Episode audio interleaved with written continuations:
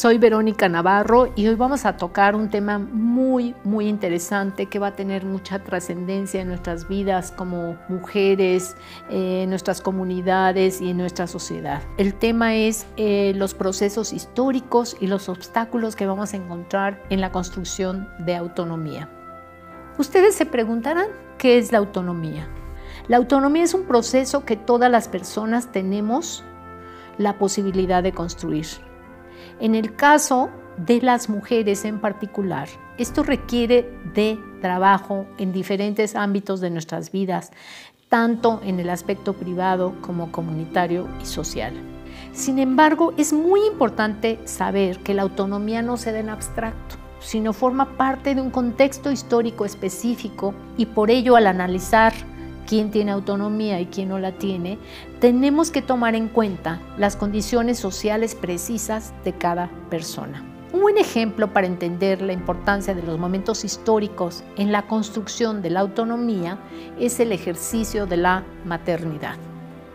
Por ejemplo, los datos demográficos sobre el país muestran que en los años 50 las familias tuvieron en promedio seis hijos e hijas, sin embargo, cinco décadas después, las mujeres han reducido significativamente el número de hijos en la familia, 2.3 hijos promedio por familia. Por ello, en nuestro país no solo ha disminuido significativamente el número de hijos e hijas que las mujeres tienen actualmente, sino también se ha presentado una transformación importante en los años que la mujer dedica a la crianza. Imaginen, sus madres dedicaban muchísimos años a la crianza. Por ejemplo, una mujer en los años 50 dedicaba con seis hijos, una familia de seis hijos, más de la mitad de su vida a la crianza. Ahora las mujeres actuales solo dedican un tercio de ella a las labores de la crianza. Estos cambios demográficos, decíamos, tienen consecuencias muy importantes en la construcción de la autonomía de las mujeres. Por ejemplo, si la mujer contemporánea termina, pensemos, las labores de crianza a los 45 años, está en una edad ideal para construir una vida propia y desarrollar proyectos personales alejados de su rol materno, como puede apreciarse en este estudio. Ahora, es claro entender por qué la condición del ejercicio de la maternidad, es decir, el número de hijos que se quiere tener, está estrechamente vinculado con el periodo histórico en que la mujer vive. No es lo mismo alcanzar la edad reproductiva y ejercerla en los años 50 que ahora ustedes, por ejemplo, en el 2020, cuando existen innumerables métodos anticonceptivos. Lo que sí es común es que casi todos los periodos el patriarcado es la restricción de la capacidad de autonomía de las mujeres. Históricamente, la autonomía ha sido definida como una característica masculina exclusivamente masculina y dominante, bajo la cual el hombre desde niño aprende a ser independiente tanto en su vida económica, política, social como emocional y sexualmente mientras que a la mujer se les enseña lo opuesto, es decir, a ser dependiente de los demás, a postergar su realización personal en beneficio del bienestar de los otros, como pueden ser los hermanos, los esposos, los hijos, las hijas, las personas enfermas, entre otros. Y por lo tanto, su rol se define prioritariamente como aquella persona que cuida y nutre a quienes la rodean. Esta idea de la masculinidad dominante se ha socializado a lo largo de muchos años y ella también deriva en que la mujer tradicional piensa que su cuerpo no le pertenece, incluida su maternidad, su sexualidad y otros tantos aspectos de su vida privada.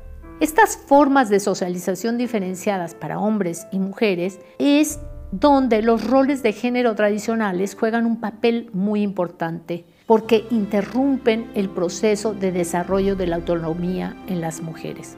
Por ejemplo, en la cultura mexicana está muy arraigada la idea de que el rol del hombre en la familia es principalmente como proveedor y por ello es muy mal visto que una mujer, aunque se ha incorporado en proporciones muy significativas al mercado laboral, tenga mayores ingresos que su pareja.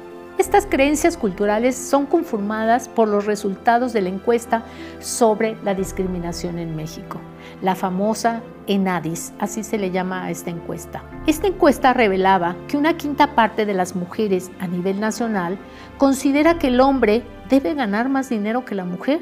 Por su parte, los datos del Consejo Nacional para Prevenir la Discriminación en México, el CONAPRED, y el Instituto Nacional de las Mujeres en, en el 2012 mostraron que de cada 10 mujeres, 6 solamente piensa que ambos esposos pueden ganar lo mismo. Debido a que a lo largo de la historia se ha limitado no solo la capacidad de independencia de las mujeres, sino también su potencialidad para ser autónomas, Hoy en día el desarrollo de la autonomía presenta dos tipos de problemas. Primero, aquellos que están relacionados con la creación de su identidad, es decir, con una definición propia de quién se es como mujer. El segundo tipo de problemas o obstáculos son los que están relacionados con la desigualdad y la discriminación existente entre hombres y mujeres en la sociedad. Respecto al primer punto, el ejercicio de la construcción de la identidad requiere que las mujeres nos hagamos dos preguntas fundamentales. ¿Quién soy yo como mujer y para quién soy? Las respuestas a estas preguntas suelen estar impregnadas de creencias socialmente aceptadas sobre lo que supuestamente debe ser la mujer. Estas ideas giran alrededor de dos supuestos, el ser para otros y ser un complemento. ¿Y qué quiere decir el ser para otros? ¿Cuándo se es para los otros? Las mujeres somos educadas para hacernos cargo de otras personas.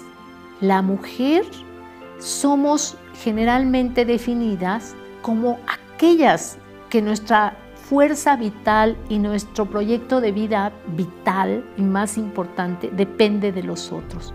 Así, se cree que la función exclusiva y primordial de la mujer es dar vida, cuidarla y reproducirla. Los otros de esta manera se convierten en el centro de nuestras vidas, quedando nosotras en segundo plano. Y las personas que están siempre en el centro de nuestras vidas, esto es lo más importante, las consideramos como personas superiores, como personas que son mucho más importantes que nosotras. Por su parte, cuando la mujer se define a partir del ser un complemento, vamos a encontrar una serie de creencias. Primero, que la mujer se siente incompleta porque depende de los otros para tener un lugar en la vida. Segundo, también existe la necesidad de completarse con los otros para poder ser feliz y plena. ¿Se acuerdan este dicho de yo soy la media naranja y necesito ser una naranja completa? Bueno, solo soy naranja completa cuando tengo a los otros. Y también necesito de la existencia de los otros para poder vivir y por ello carezco de autosuficiencia. Y ahí es donde se crean las relaciones de dependencia. Cuando las mujeres por educación o por cultura priorizamos en nuestro proyecto de vida primero a los otros, vamos a dejar necesariamente nuestro desarrollo personal en segundo lugar. Además, es común que a la mujer que no piensa o actúa de acuerdo a estas creencias mencionadas, se le define como una mujer egoísta, como una mujer que no está cumpliendo con sus deberes de madre, esposa y hermana.